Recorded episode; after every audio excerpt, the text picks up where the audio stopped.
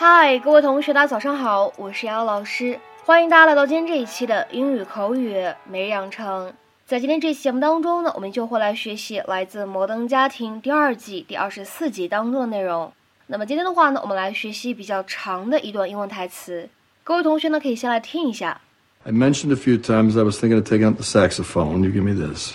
I mentioned a few times that I was thinking of taking up the saxophone, and you get me this.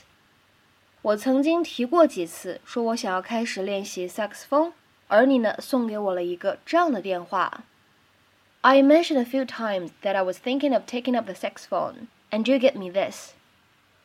I mentioned a few times that I was thinking of taking up the saxophone And you give me this。在整段英文台词当中呢，我们需要注意的发音技巧会比较多。首先呢，mentioned a 这样的两个单词呢出现在一起，可以有一个连读，我们呢可以读成是 mentioned，mentioned，mentioned。再往后面看，that 和 I 出现在一起呢，可以有一个连读，而且呢，我们说在美式发音当中，这里的话呢是一个闪音的处理。flat t，所以呢，在美式发音当中，我们会读成 that I，that I，而再往后面看，thinking of 出现在一起呢，我们可以有一个连读，可以读成 thinking of，thinking of。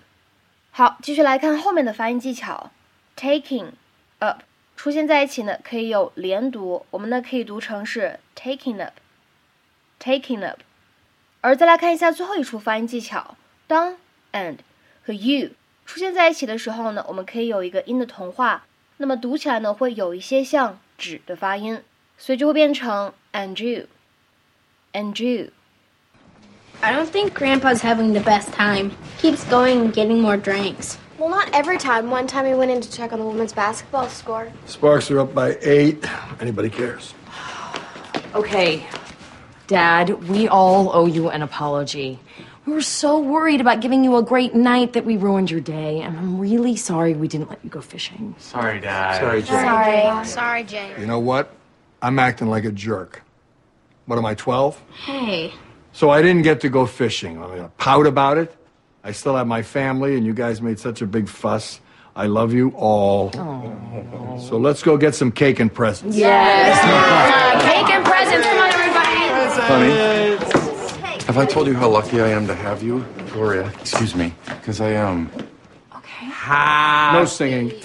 What the hell happened to the cake? Nothing It's beautiful. Okay, let's open the presents. Yes, presents. Who's Mine first? first, mine first. And as you know, Claire and I, we didn't quite finish ours, but we will be getting that to you. Fine. And our gift is a fuller version of that on a card. Wonderful. And of course, the cake is uh, mine. Fantastic.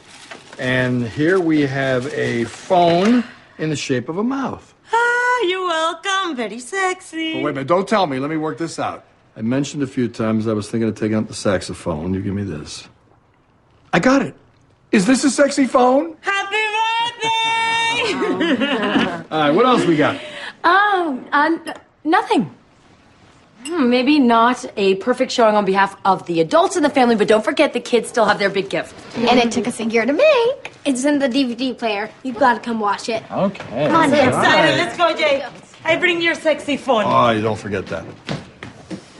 And and uh, we all participated, so this is kind of from all of us. Yeah.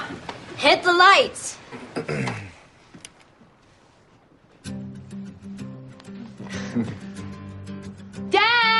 Dad! Jay! Yay! Grandpa. We love Ew. Capiche?